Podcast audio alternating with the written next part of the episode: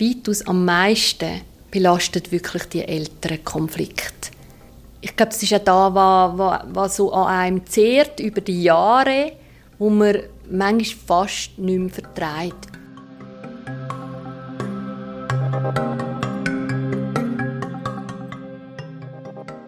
Das ist Schweigepflicht, der Podcast von der KESB Winterthur Andelfingen. KESB, das ist die Kindes- und Erwachsenenschutzbehörde. In dieser Episode geht es um Kinder, die unter einem Streit von Eltern leiden, die sich trennen. Das ist das Dossier genau von dem 15-jährigen Jugendlichen, wo recht ein exemplarischer Fall ist für die Situation von einem Nachtrennungskonflikt. Die Dossiers sind äh, oft sehr dick, weil äh, über die Jahre ganz viel zusammenkommt. Also da gibt es alles, aber es gibt Situationen, wo die Dossiers dann wirklich anwachsen und das ist eigentlich ein, ein deutliches Zeichen von, von der Hochstrittigkeit. Die Karin Fischer ist Präsidentin von der KESB Winterthur Andelfingen.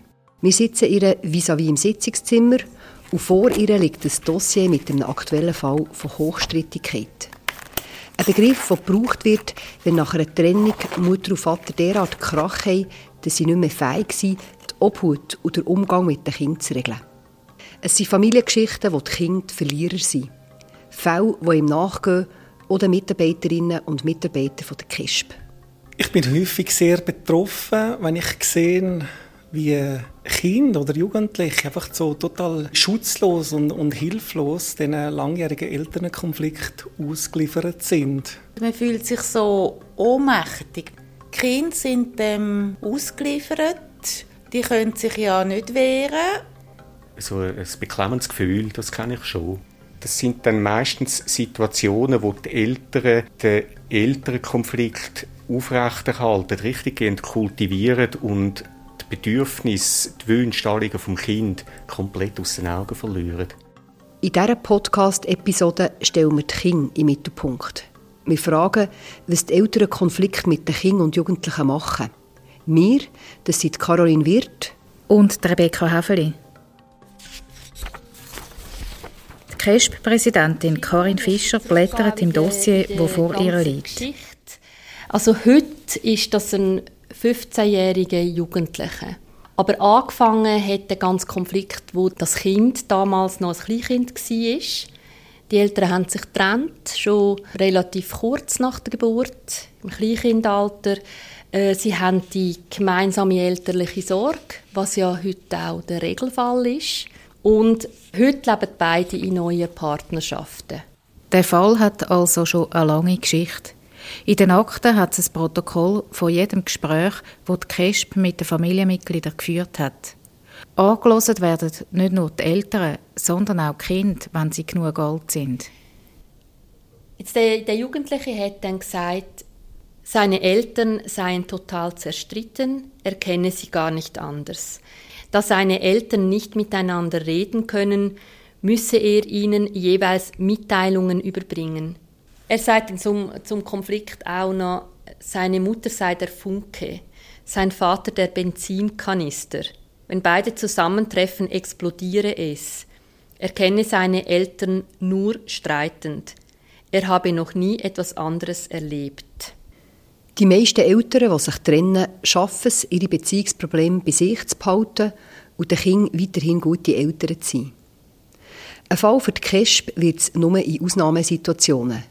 Dann, wenn die KESB eine Meldung bekommt. Von der Polizei, von Schule, von Verwandten oder sogar von einem älteren Teil, der sich Sorgen macht und sagt, dem Kind geht es nicht gut. Im Fall von dem 15-jährigen Jugendlichen ist es so, dass beide Eltern aus Sicht der KESB erziehungskompetent sind.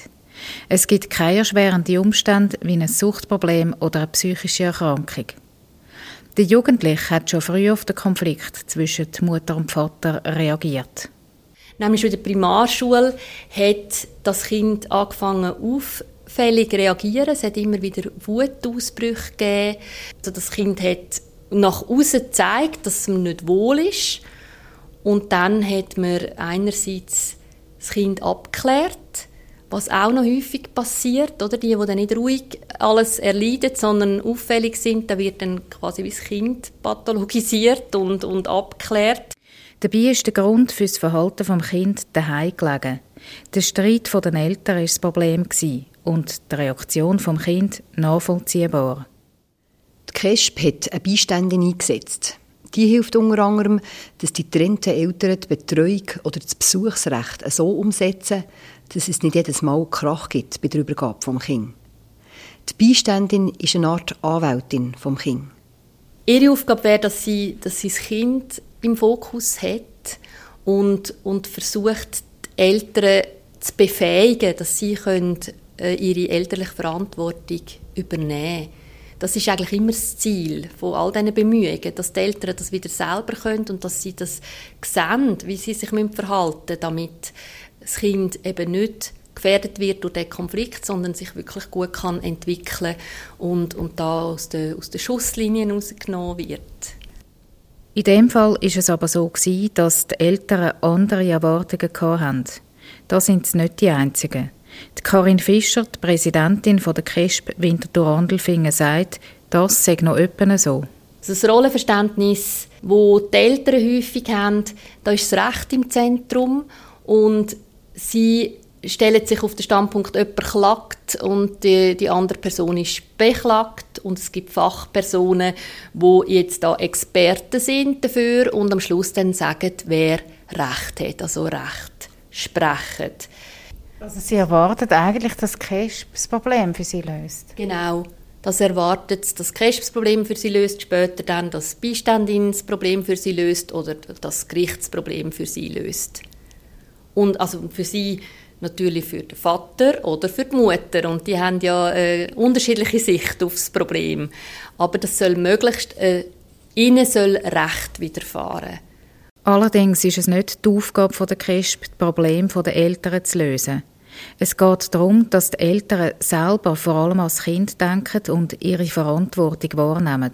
Das Kind ins Zentrum stellen und für das Kind eine gute Lösung zu finden, soll das oberste Ziel sein. Die Eltern sind Experten, sie kennen ja auch das Kind eigentlich am besten. Und Fachleute unterstützen sie da dabei. Sie sind Experten für Problemlösungen, zum, dass man sich da gemeinsam auf einen, auf einen Weg kann machen und einen guten Umgang findet mit einem Problem. Und man versucht, den Blick eben auf die Zukunft zu richten, auf, auf Lösungen, auf, auf die Ressourcen, die ja vorhanden sind. Im Fall vom 15-Jährigen haben die Eltern noch nicht geschafft, ihre Perspektive weg von sich selber und weg von ihrem Konflikt zu lenken. Fälle von hochstrittigen Eltern dauern leider häufig bis zur Volljährigkeit vom Kind und darüber aus. Die CRESP-Präsidentin blättert nochmal im Dossier und liest vor, was der Jugendliche erzählt hat. Zum Konflikt sagt er noch etwas. Er sagt, äh, er fühle sich wie der letzte Löli, total seinen Eltern und ihrem Streit ausgeliefert. Er stehe nur da und könne nichts unternehmen. Seine Eltern würden sich benehmen wie im Kindergarten. Der Konflikt zwischen seinen Eltern belaste ihn sehr. Seinen Eltern sei nicht mehr zu helfen. Und er sagt am Schluss sogar, er sei mehr erwachsen als seine Eltern. Bei so verkachelten Situationen könnte man sich jetzt fragen, ob man einem Kind nicht einen Gefallen würde tun, wenn man es zu der Familie würde ausnehmen würde. Karin Fischer hat da eine klare Haltung. Also man nimmt sicher nicht das Kind aus einem Familiensystem raus.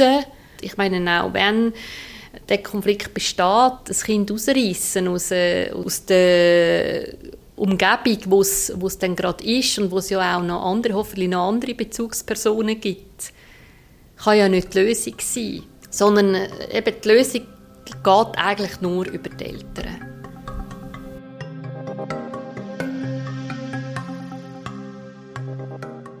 Karin Fischer befürchtet, dass der Fall vom 15-jährigen Jugendlichen noch lange nicht zur Ruhe kommt. Die CRESP hat mehrere Möglichkeiten, die Eltern zu unterstützen und die Situation der Kinder zu verbessern. Sie kann Eltern an Fachleute verweisen, an Psychologinnen oder Mediatoren. Eine Anlaufstelle ist das Marie-Meyerhofer-Institut für das Kind in Zürich. Und dort arbeitet Sabine Brunner. Ich bin Sabine Brunner, bin Psychologin und Psychotherapeutin für Kinder und Familien und tue unter anderem viele Familien begleiten und beraten, die getrennt sind oder wo sich am Trennen sind und manchmal sind das auch hochkonflikthafte Familien. Und in Atmosphäre, wo sich Eltern bekämpfen, überkommt das Kind nicht das, was es Anrecht darauf hat. Ein Kind, also sagen wir jetzt einmal ein kleines Kind, ist speziell darauf angewiesen, dass es sich umsorgt und sicher fühlen bei seinen Eltern. Oder bei einfach einer Person, die gut zu ihm schaut. Also das muss ja im Prinzip gar nicht Vater oder Mutter sein dass es geliebt wird und dass man ihm den Rahmen setzt, dass man ihm zeigt, wo seine Möglichkeiten sind und mit ihm aushandelt, wenn seine Bedürfnisse nicht mehr anders sind und dass man da viel Sicherheit ausstrahlt, aber auch ähm, Zuversicht und Vertrauen. Am Vertrauen fällt es diesen Kindern häufig. Die Eltern haben keine Zeit für sie, weil sie so fest mit sich selber beschäftigt sind. Das ist eine ständige Unruhe in der Familie, ein ständiges Zerren, eine ständige Verunsicherung vom Kind. Und Kinder sind in einem, in einem aufgeregten Zustand durch die ganze Aufregung rundherum und müssen auch immer wieder psychische Lösungen für das finden. Und ständige Belastungen lösen etwas aus. Es kann sein, dass ein Kind krank wird, Bauchweh überkommt.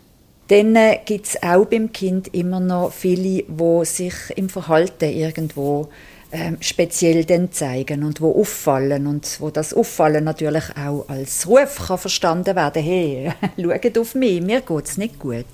Zum Beispiel indem sie stören in der Schule, indem sie sich aber auch sehr zurückziehen und indem sie schnell hässig werden oder apathisch ein bisschen und so weiter, depressiv bis zu suizidal natürlich auch. Psychologin Sabine Brunner sagt, Eltern seien sich vielleicht manchmal zu wenig bewusst, aber so Elternkonflikte nehmen mit als Kind ins Leben. Jeder Mensch hat seine ersten Erfahrungen und die sind hochrelevant für alles, was weiter drauf kommt. Die ersten Beziehungserfahrungen, die ersten Lebenserfahrungen, das sind die, wo uns formen und wo unsere Matrix eigentlich herstellen für die Form und die Art und Weise, wie wir weiterhin funktionieren. Sabine Brunner sagt aber auch, es sei nie zu spät, solche Probleme anzupacken.